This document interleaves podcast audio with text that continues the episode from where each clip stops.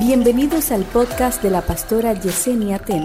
A continuación, una palabra de salvación, restauración y vida de Dios. vida de Dios. A Dios no le llaman presidente ni porque no es presidente, Él es rey. Y oiga lo que pasa con relación al protocolo de darle a un rey. Es imposible que el rey te reciba algo si no tiene pensado superarte lo que tú le diste. A ver, cuando la reina de Saba va a entregarle a Salomón lo que ella le llevó, que fueron especias, piedra preciosa, todos los regalos que ella le llevó. ¿Tú sabes lo que hizo Salomón? Se los recibió. Y cuando un rey te recibe, es porque te va a superar. La reina de Saba le da a Salomón las especias y todo lo que le llevó. Dice la Biblia que Salomón le dijo a la reina de Saba, ven acá, quiero que veas todo lo que tengo y que te lleve todo lo que tú quieras. Porque no, Salomón no se iba a quedar corto frente a las dádivas de la reina de Saba. Y si eso es Salomón, ay, pero si usted le va a dar el aplauso. Si eso es Salomón, entonces yo no termino de entender cómo es que hay personas que se le complica tanto darle a Dios. Mire, a Dios dele lo mejor. Porque a quien le conviene darle lo mejor a Dios es a usted.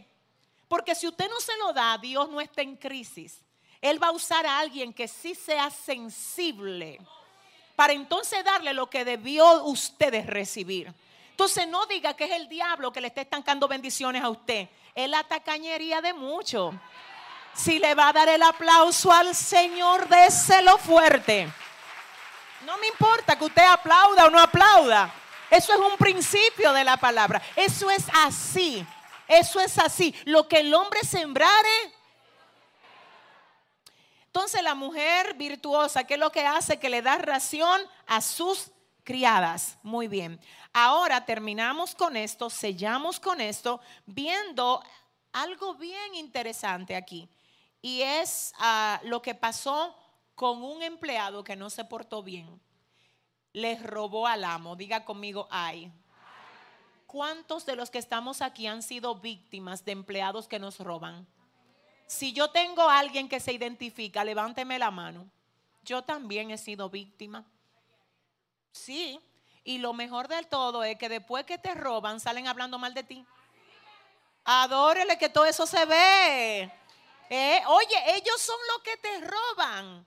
Y después el que se portó mal con ellos fuiste tú. El otro día nosotros estábamos necesitando de que nos hicieran un trabajo de madera. Y hay que orar por los ebanistas de República Dominicana y del mundo, del mundo entero. Si hay ebanistas conectados, miren, en el nombre de Jesús, te cubro con la sangre del cordero y le pido al Espíritu Santo que ponga el carácter de Cristo en ti.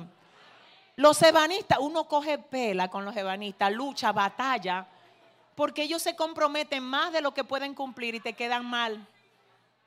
Bueno, pues resulta que uno de los ebanistas, que si está conectado lo bendecimos en el nombre del Señor, pues nos quedó malísimo, cogió un dinero, nunca nos lo devolvió. Y después le dijo a uno de los miembros de aquí de la iglesia que la pastora, tu pastor es muy cruel con sus empleados. Ay, Dios. Wow, diga conmigo, wow. Te roban, no te terminan los trabajos, se desaparecen con lo tuyo y después eres tú el que eres cruel. Hermano, mira, uno habla y todo, pero hay cosas que, mire, uno tiene que orar porque son situaciones. Y te voy a decir algo, escúchame, en ese punto, ese es un empleado, pero yo tengo muchos empleados. Y no los empleados míos no son así, porque conocen mi esencia. El problema está cuando la mayoría habla así de ti. Pero ¿qué es lo que quiero llevar ahora con este punto? Que el hecho de tú ser bueno no va a hacer que todo el mundo te aprecie. Ahora, ¿qué tú vas a hacer cuando tú eres una persona que tratas de hacer lo correcto y no te aprecian? El punto es no dejar que ese uno, Dios Padre, que ese uno cambie lo que tú eres. Porque el uno no te puede cambiar a ti. Si le va a dar el aplauso al Señor, el uno no te puede cambiar a ti. Entonces, ahora bien, si un empleado me roba, ¿qué yo tengo que hacer, pastora? ¿Lo denuncio a la justicia? ¿Lo saco del trabajo? Porque todo esto hay que hablarlo aquí hoy. ¿Qué hago con el que me roba? ¿Lo perdono? ¿Lo dejo? Va a depender. Escuche lo que le voy a decir. Va a depender de la magnitud. Hay cosas que son de justicia y para eso están las leyes, dice la Biblia. Escúcheme, que para eso están las leyes. Hay cosas que no son de justicia, que usted bien la puede enfrentar usted mismo con un despido. No, mire, escúchame que no te manejaste bien, no te puedo seguir teniendo aquí. Terminó, no te tengo que llevar a la justicia, porque la magnitud no lo amerita. Simplemente. Es más, hay otras fallas de empleados que usted la puede dejar pasar perfectamente. Todo está en identificar cuál es el nivel de la falta. ¿Está bien? Ahora bien, yo les voy a presentar como último punto un empleado que tuvo una gran falta. Y vamos a ver qué hizo ese empleador. ¿Me ayudan? Ok, el texto es Filemón capítulo 1, versos 10 al verso 17. ¿Qué dice Cristina? Te ruego por mi hijo Onésimo, a quien engendré en mis prisiones, el cual en otro tiempo te fue inútil, pero ahora a ti y a mí nos es útil, el cual vuelvo a enviarte, tú pues recíbele como a mí mismo yo quisiera retenerle conmigo para que en lugar tuyo me sirviese en mis prisiones por el Evangelio.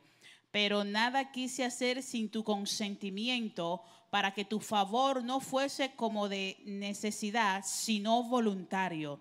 Porque quizás para esto se apartó de ti por algún tiempo, para que le recibieses para siempre, no ya como esclavo, sino como más que esclavo como hermano amado, mayormente para mí, pero cuanto más para ti, tanto en la carne como en el Señor. Así que si me tienes por compañero, recíbele como a mí mismo. Ok, les comento.